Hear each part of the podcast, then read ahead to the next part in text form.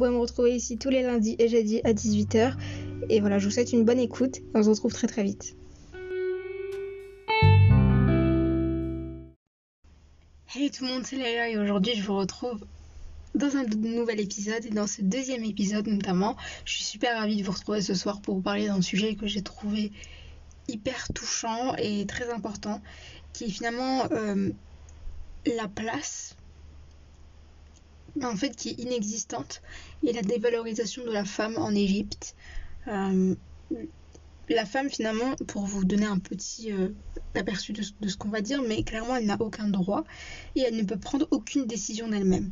C'est vraiment ce que j'ai remarqué. J'ai lu un article qui parlait justement euh, des femmes qui se battent pour avoir plus de droits, plus de, liberté finalement dans ce pays. Euh, mais quand je dis liberté, c'est-à-dire vraiment de prendre des décisions d'elle-même, de pouvoir euh, faire les choses d'elle-même sans devoir demander ou avoir l'autorisation ben, clairement hein, de quelqu'un. La place de la femme et la valeur de la femme en Égypte, elle a vraiment régressé et c'est assez choquant, je trouve. J'ai pas trop rentré dans les détails, je pense que j'en ferai un épisode complet euh, une prochaine fois. Dites-moi d'ailleurs si ça vous intéresse. Si on regarde par exemple la place de la femme en Égypte antique, donc c'est 3000 euh, ans avant Jésus-Christ pour vous situer un petit peu, c'était pas du tout la même qu'aujourd'hui. Aujourd'hui, la femme, elle a vraiment aucun droit, comme j'ai dit, alors qu'à l'époque, elle avait une place hyper importante, elle était tout le temps valorisée, que ce soit, euh, si vous regardez ne serait-ce que les dessins ou les écrits, c'est hyper valorisé, hyper valorisant pour nous les femmes et pour les femmes de cette époque. Elles avaient des droits, elles avaient des devoirs, tout autant que les hommes. Il y avait une vraie égalité entre les hommes et les femmes. Et les deux se respectaient mutuellement à la même échelle.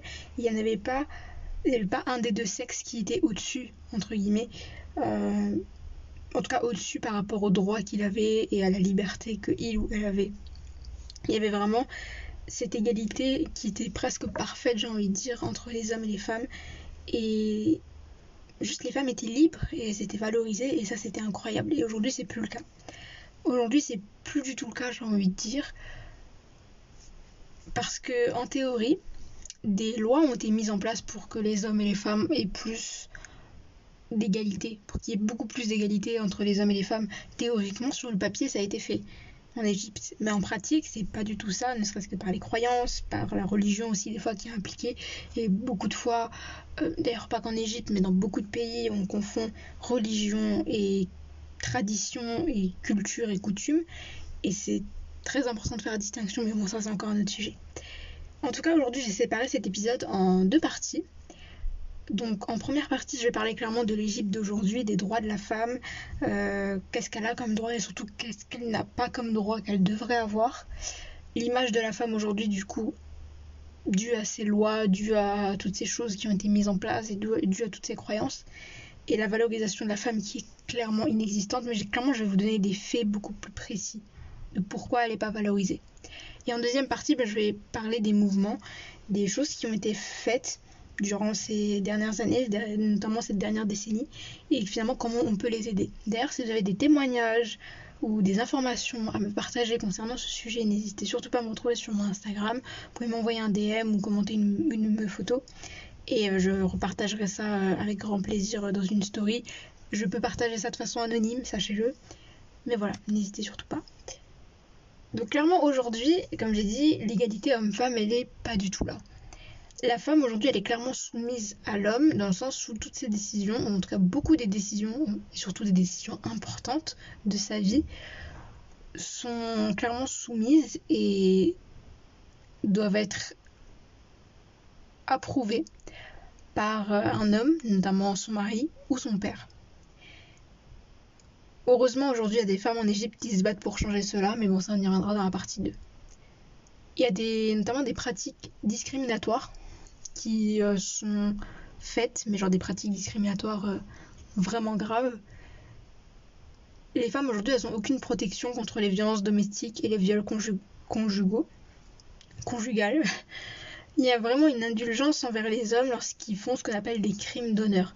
Donc les crimes d'honneur, si vous ne savez pas ce que c'est, donc en fait c'est des comportements ou des actions qui sont perçus comme un déshonneur pour la famille et du coup l'homme, donc notamment ici par exemple le mari, va lever la main sur sa femme et ça va être vu comme quelque chose de de justifier en mode bah voilà elle a déshonoré sa famille je sais pas j'ai n'importe quoi ça pourrait être euh, un truc vraiment euh, minime et qui est normalement euh, dans son droit en tant que femme. Et elle devrait avoir cette liberté de faire cette X action mais voilà ce comportement cette action elle est perçue comme un déshonneur pour la belle famille ou pour sa famille et du coup bah, le mari ou le père ou le frère va lever la main sur, sa, la femme donc les lois, elles acceptent finalement que certains hommes lèvent la main sur leurs femmes. Alors que ces personnes, ces hommes n'ont absolument aucun droit. Les hommes ou même les femmes, aucun des deux n'est supérieur à l'autre et aucun des deux n'a plus ne devrait avoir plus de droits que l'autre. Il y a vraiment une banalisation finalement de ce genre d'actes et même les femmes qui portent plainte pour, euh, contre ce genre d'actes, finalement elles ont peu de soutien, que ce soit de la police, de leurs proches, de, tout le monde en fait. Et généralement, bah, elle se retrouve seule contre tout le monde. Et euh, finalement, bah, tu dois te montrer forte face à la situation. Elle se retrouve vraiment seule, démunie. Elle, elle doit faire en sorte de s'en sortir. Elle doit faire en sorte de s'en sortir, ça ne veut rien dire. Enfin, elle doit tout mettre en place pour pouvoir s'en sortir psychologiquement en tout cas. Parce que très souvent, et c'est pas que en Égypte d'ailleurs, mais très souvent, euh, les femmes, quand elles se retrouvent dans ce genre de situation, elles sont enfermées dans ce genre de situation. C'est vraiment une cage, une prison, et elles ne peuvent pas en sortir. Ou en tout cas, c'est très compliqué, c'est très difficile parce que justement, elles ont peu de liberté. Une deuxième chose très très grave qui est en Égypte, qui m'a vraiment marqué, c'est finalement que l'avortement il est interdit. Même quand c'est des cas d'inceste et de viol pour ceux qui savent pas ce que c'est que l'inceste peut-être, l'inceste c'est euh, des violences et des ouais, des violences sexuelles et des, harcèlements sexuels et euh, des attouchements sexuels qu'une personne va subir venant d'une personne de sa famille. Donc ça peut être par exemple le père sur sa fille, un frère sur sa cousine, euh, un frère sur sa sœur, un cousin sur sa cousine, enfin voilà. Donc clairement, l'avortement, il est interdit dans ce genre de cas, dans, ce, dans, dans ces cas-là, et dans les viols, et dans les cas de viol, et même quand la femme est menacée par sa grossesse. C'est-à-dire que des fois, il y a des femmes qui doivent avorter dû à des complications du, durant la grossesse, et elles n'ont pas le droit d'avorter. Donc en fait, finalement, il n'y a aucune considération sur euh, la situation de la femme, sur sa santé physique, sa santé mentale aussi, notamment dans les cas de viol, etc. C'est déjà très traumatique très compliqué et on leur laisse même pas ce droit, on leur donne même pas ce droit qu'elles devraient avoir en fait normalement de façon naturelle hein, quand on y réfléchit, mais qu'elles n'ont pas du tout. Il faut se rendre compte que ouais, il n'y a aucune considération en fait sur le traumatisme physique et mental que ces événements ont et qu'ils vont laisser sur la femme. On valorise absolument pas sa santé mentale et euh, sa santé physique et son bien-être en général. Hein.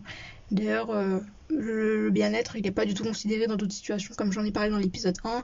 Si ça vous intéresse, je vous laisserai aller voir. Et très souvent, je pense que ça. par contre, ça c'est mon avis, hein, mais je pense clairement que ça va mener à des choses comme des avortements clandestins, donc euh, aller chez euh, une personne tierce qui va te faire subir un avortement, voilà, un petit peu.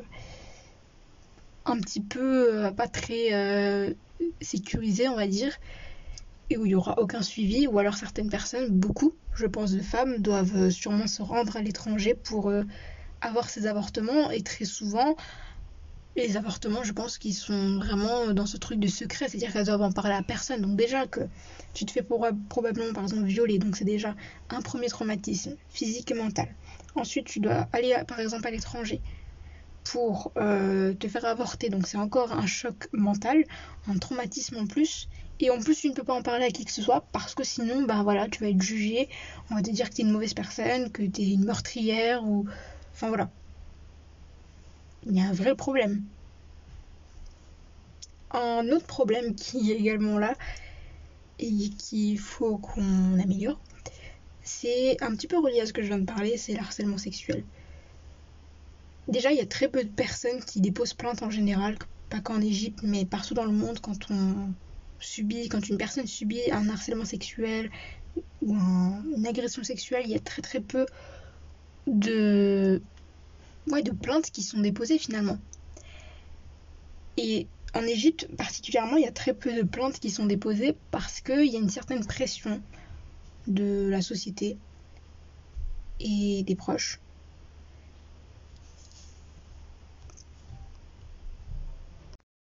Qui finalement font croire à la victime qu'elle est responsable de ce qui lui est arrivé.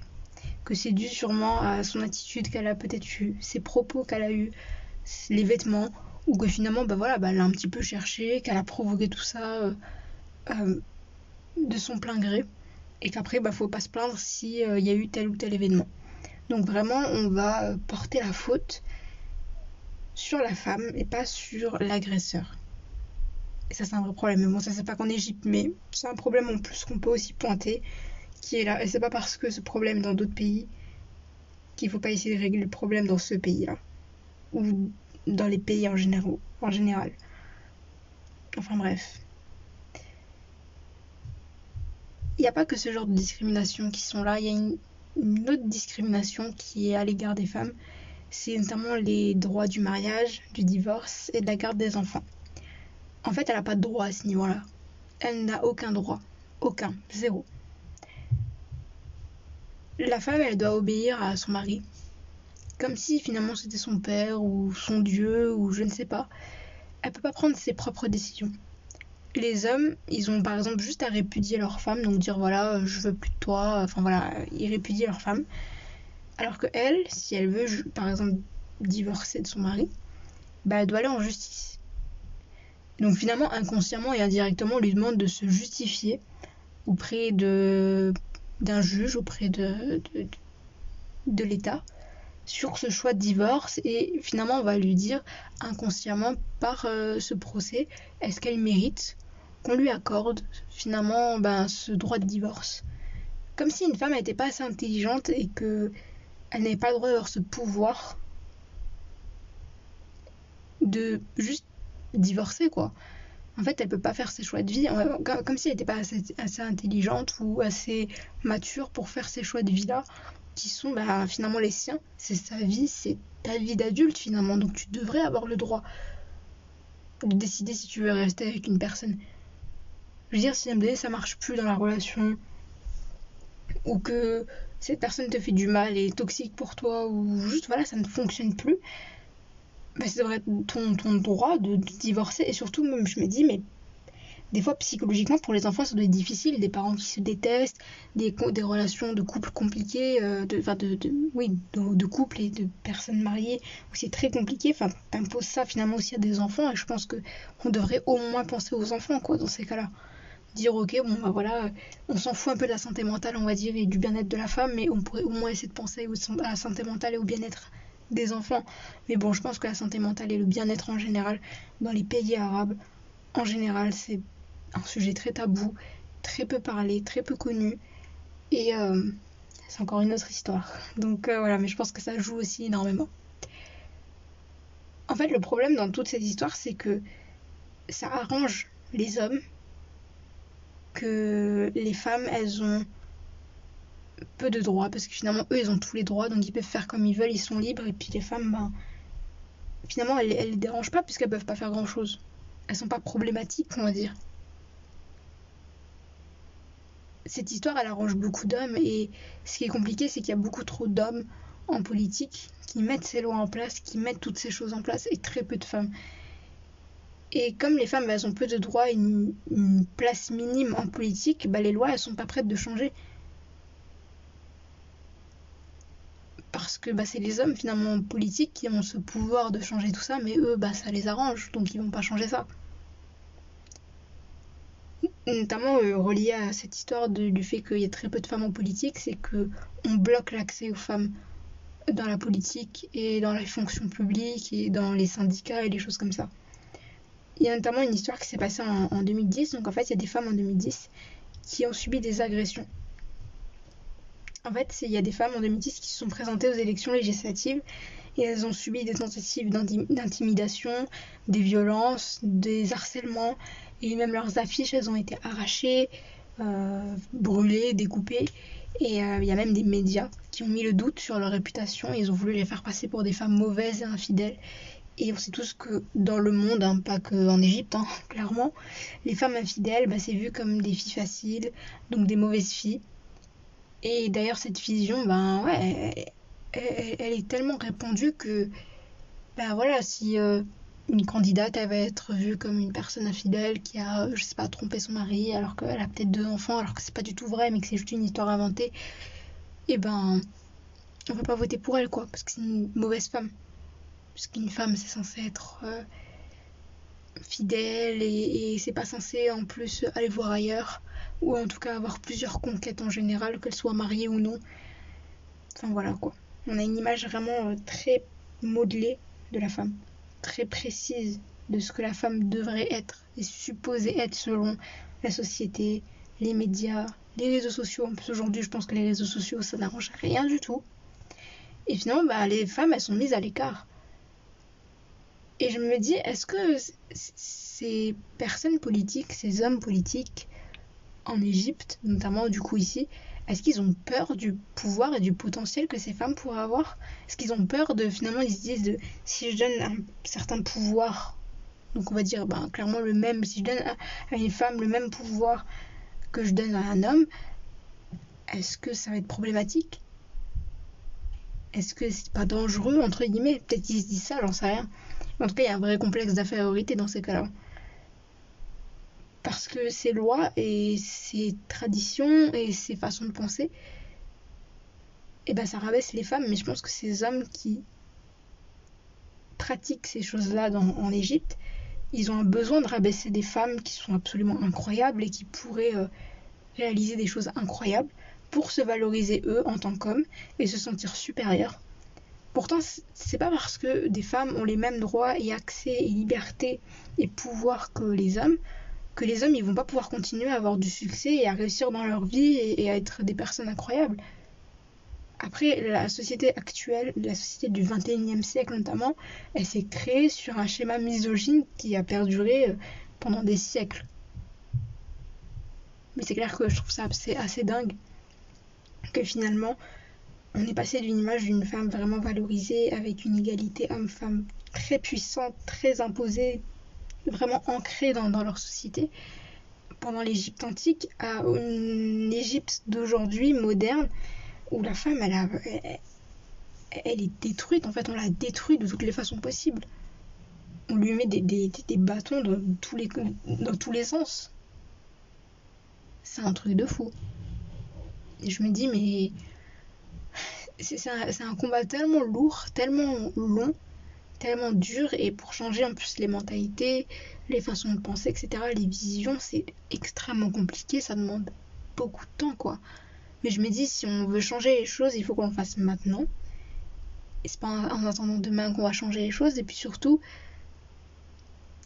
je me dis, ça pourra peut-être aider les petites filles d'aujourd'hui et donc les jeunes femmes de demain. Du coup, bah, on va passer à la partie 2.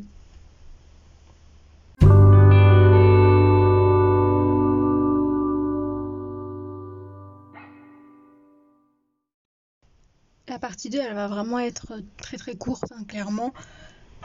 Je vais pas rentrer dans les détails de quelle association, quel machin, quel truc parce que euh, tout sera, sera listé en, description et je pense que ça vous intéresse pas plus que ça d'avoir des noms parce que c'est très flou. Je vous laisserai toutes les infos dans la barre d'infos si vous voulez des, vraiment des noms d'organisations, d'associations qui aident euh, les femmes euh, en Égypte. Mais en tout cas, sachez qu'il y a eu une révolte et des protestations, c'est comme ça qu'on dit, manifestations qui ont été faites en Égypte il y a quelques années. J'ai plus la date, mais il me semble que c'était vers 2013 si je dis pas de conneries. Et bah, clairement, les femmes se sont révoltées de leur situation. De... Notamment, euh, il y a beaucoup de femmes qui, euh, aujourd'hui, euh, depuis cette dernière décennie, se révoltent sur le fait qu'il y a beaucoup trop de violence et d'harcèlement. Mais en fait, la quantité de violence et d'harcèlement en Égypte envers les femmes, il est, il a, il est monté de façon vraiment exponentielle. Quoi. Vraiment, c'est, ça a atteint un pic, mais Enfin, c'est un truc de fou, quoi. Après, je dis pas que dans d'autres pays ça n'existe pas. Mais euh, c'est vrai qu'en Égypte, c'est vraiment euh, trop grave et c'est trop banalisé. En fait, c'est ça le problème. C'est que le problème est là, mais on banalise la chose en mode oui, mais c'est bon. Euh, si des femmes subissent ça, c'est que peut-être elles le méritent. Ou en tout cas, pourquoi on devrait écouter les femmes Ou pourquoi. pourquoi, en fait, on devrait leur accorder ce droit de se plaindre? Vraiment, on a enlevé toute valeur et toute, qualité à la femme aujourd'hui en Égypte et c'est un vrai problème. Donc comment on peut faire pour les aider? Ben, Tout simplement partager les, choses qu'on voit qui sont problématiques pour éveiller encore plus ses consciences. Euh, partager des témoignages si on en voit ou si on en trouve. Partager des liens qui peuvent soutenir, ne serait-ce que des cagnottes ou des noms d'associations. Tout sera listé encore une fois dans la description. Et surtout vérifier les infos qu'on trouve. Parce qu'il y a aussi beaucoup de conneries, il faut pas l'oublier. Sur les réseaux, il y a tellement de, fake news qui circulent. Et c'est vraiment important qu'on fasse tous aujourd'hui le tri, surtout pour ces choses importantes, pour ces sujets importants, qu'on prenne le temps de faire le tri, de regarder si les informations qu'on voit, elles sont vraiment véridiques, d'essayer vraiment de comprendre le fond du problème, d'essayer de comprendre comment on est arrivé là. C'est super important. Encore une fois, si vous voulez vraiment un épisode complet sur l'Égypte antique, la place de la femme qu'elle avait et la place vraiment magnifique et super positive, dites-le moi et euh, je le ferai avec grand plaisir. Donc euh, voilà, je vous remercie d'avoir écouté cet épisode. Je vous embrasse très fort et on se retrouve lundi prochain à 18h. Et euh, voilà, n'hésitez pas à me retrouver très très vite.